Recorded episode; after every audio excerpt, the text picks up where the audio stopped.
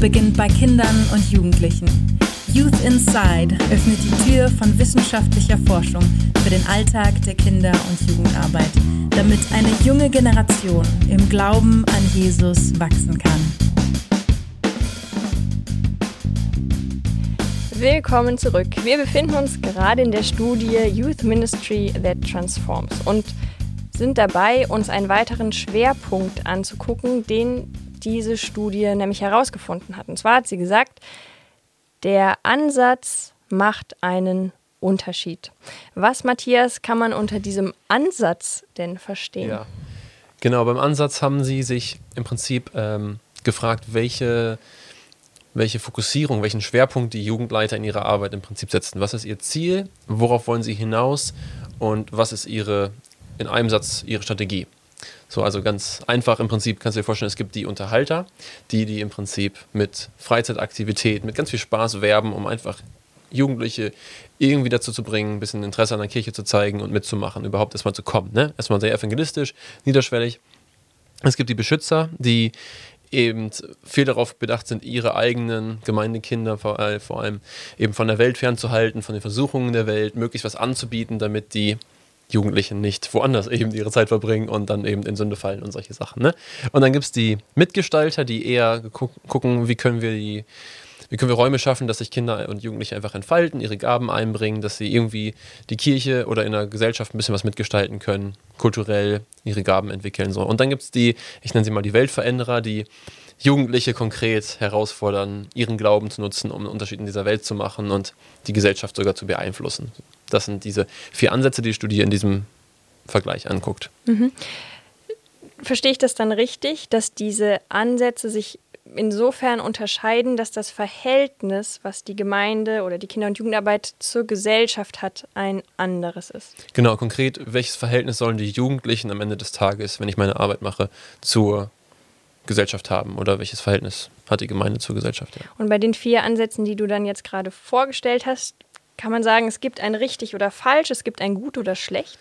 Ja und jein. Also die Studie gibt uns gespannt. zumindest, die Studie zeigt uns zumindest tatsächlich auf, welche Ansätze anscheinend am besten funktionieren. Also die äh, Leiter wurden eben auch gefragt, am Ende, welche Ergebnisse sie sehen. Ich kann dir das mal sagen, wir haben äh, sieben Bereiche, in denen sie geschaut haben, wie würden die Jugendleiter sagen, sehen sie tatsächlich Veränderungen im Leben ihrer Jugendlichen, ganz einfach in der geistlichen Entwicklung.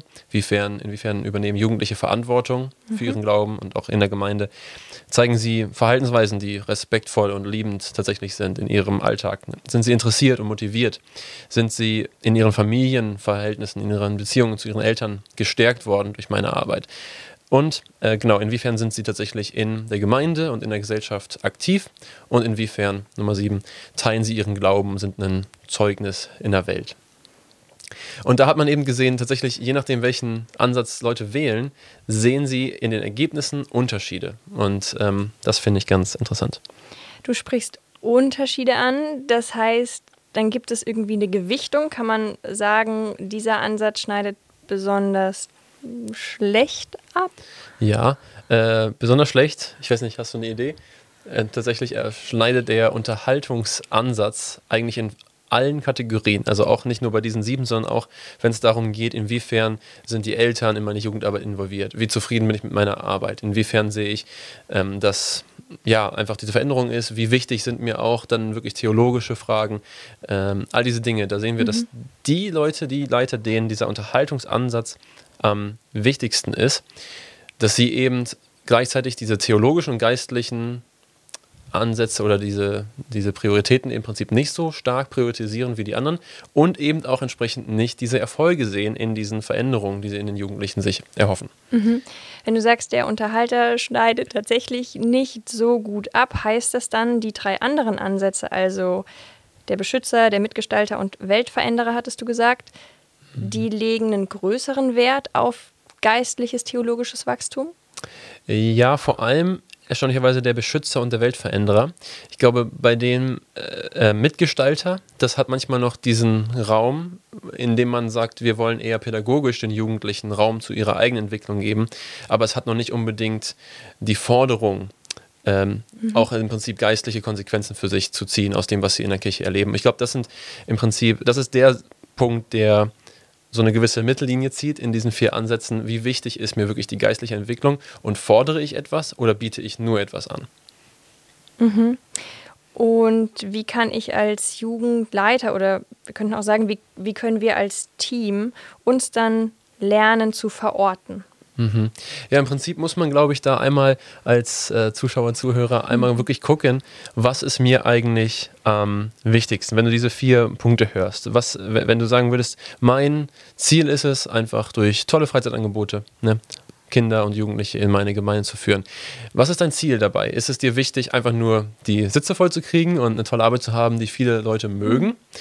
Oder ist es dein Ziel, sie selber auszurüsten, um Unterschied zu machen, wie jetzt zum mhm. Beispiel der Weltverrenner? Ne? Ist es dein Ziel eher pädagogisch einfach einen Raum zu geben, dass sie sich selber entwickeln können? Oder wirklich einfach zu sagen, ich, ich muss sie beschützen vor der, vor der bösen Welt? Also man muss sich selber da ein bisschen prüfen, denke ich, und kann das nur selber sagen. Aber schau einfach, was misst du in deiner Arbeit? Ähm, was ist dir dabei wichtig und was ist dein Ziel und wie glaubst du, erreichst du das? Und dann kann man sich, glaube ich, ganz gut in diesen vier Punkten wiederfinden. Mhm.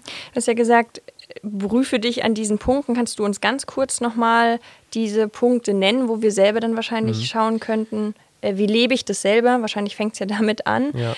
Und wie kann ich es de dementsprechend in die Kinder- und Jugendarbeit reintragen? Mhm.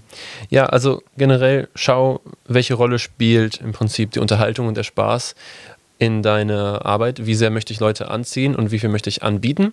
Und wie bereit bin ich, auch was zu fordern von den Jugendlichen mhm. und sie herauszufordern, geistlich Schritte zu gehen. Wenn du da merkst, du hast da Hemmungen, dann gehörst du wahrscheinlich eher ähm, zu denen, die lieber was anbieten und sie genau eher ja einfach äh, sich freuen. Also du, du, versuchst sie einfach zu dir zu ziehen, indem du sie halt attraktionell anziehst. Aber schau auch bei diesen Punkten, wie wichtig ist dir wirklich ihre geistliche Entwicklung, nicht nur ihre menschliche Entwicklung in ihren Gaben? Wie wichtig ist es, dass sie Verantwortung übernehmen? Wie wichtig ist es, dass sich etwas in ihrer Familie verändert, ihre Verhaltensweise sich ändert? Und wie wichtig ist dir, dass sie tatsächlich ihren Glauben nach außen hin weitertragen und andere erreichen?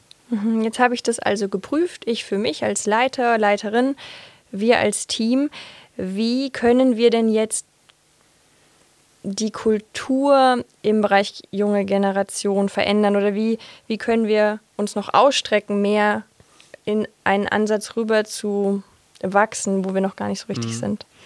Ja, ich glaube, erstmal ist wichtig zu sehen, diese vier Bereiche, wenn man die jetzt so einfach nur nebeneinander sieht, ist es auch nicht so, dass einer dieser Bereiche weniger Existenzberechtigung hat als der andere. Ne? Wir wollen alle erstmal Leute erreichen und wir wollen die Schwelle möglichst niedrig halten für Leute. Wir möchten auch, dass Menschen irgendwie eben frei werden von ihrer Sünde, ne? von, von diesen Verhaltensweisen, die mhm. eben eindeutig nicht christlich sind. Wir möchten, dass sie ein christliches Leben führen und so ein bisschen beschützen wollen wir natürlich.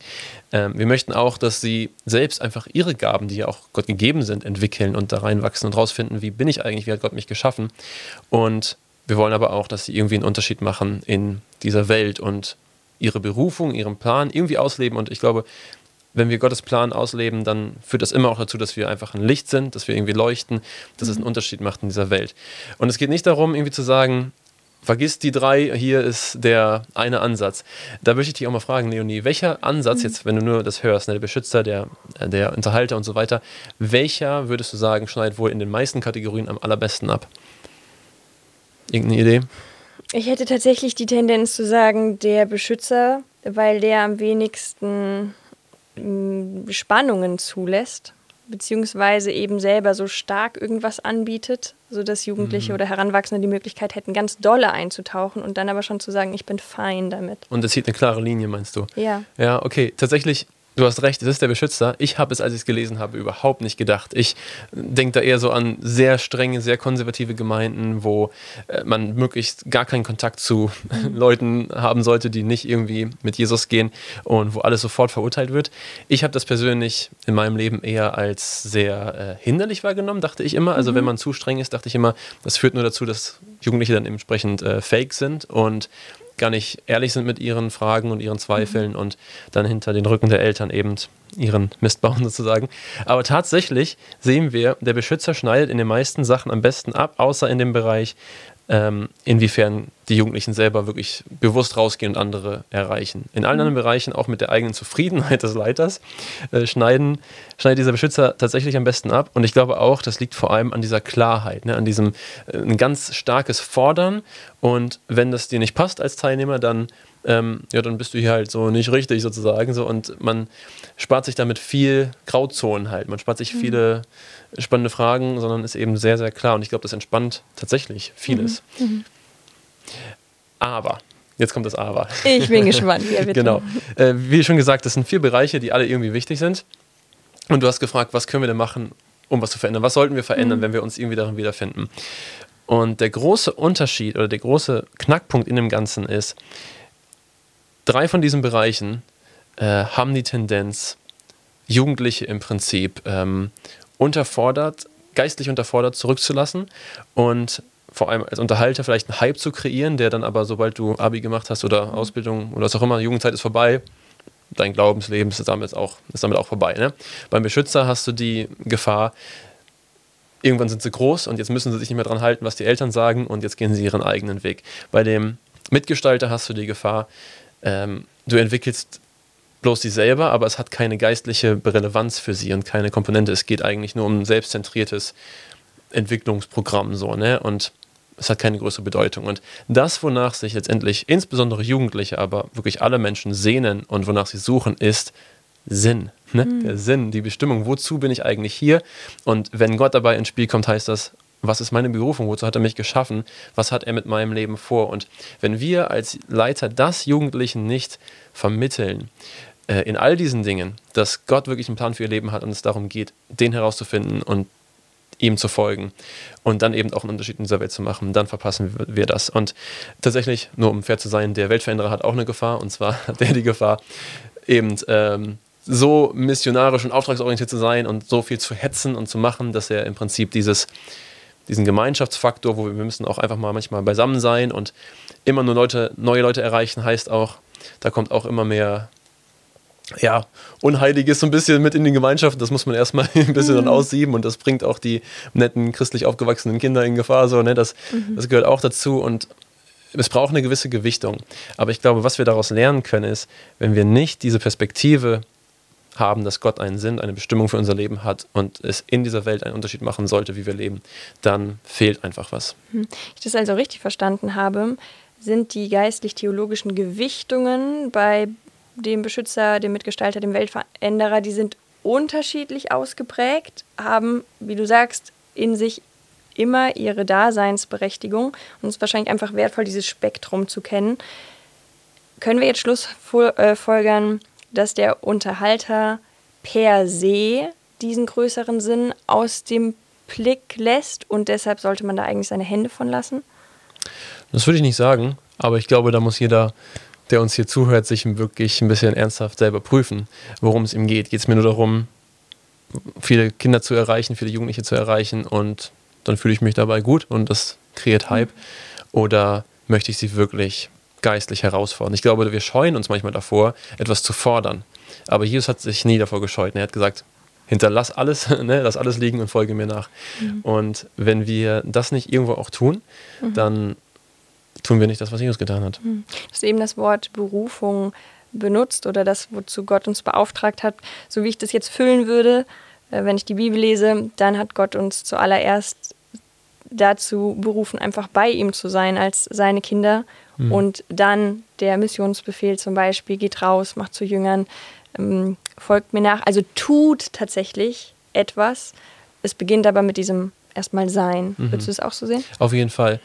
Und auch das ist aber eine Sache, die man auch, wo man Jugendliche zu herausfordern muss im Prinzip mhm. und ihnen zeigen muss, das ist etwas und Gott steht dir so bereit und er möchte dich tatsächlich nachhaben, er möchte diese Beziehung mit dir leben und es geht eben nicht nur um eine nette Kirchenveranstaltung, an der du teilnehmen kannst, sondern es hat eine geistliche Komponente, die wirklich wichtig ist, dass du daran Stellung beziehst als Jugendlicher. Mhm. Vielen herzlichen Dank, Matthias, für die Einblicke in die Ergebnisse dieser doch so umfangreichen Studie. Danke, dass du dich da reingefuchst hast ja. für uns. Wenn du noch mehr über diese oder über andere Studien wissen willst, dann ähm, schau gerne auf der Homepage vorbei www.youthinsight.de. Cool, dass du mit dabei warst und bis zum nächsten Mal.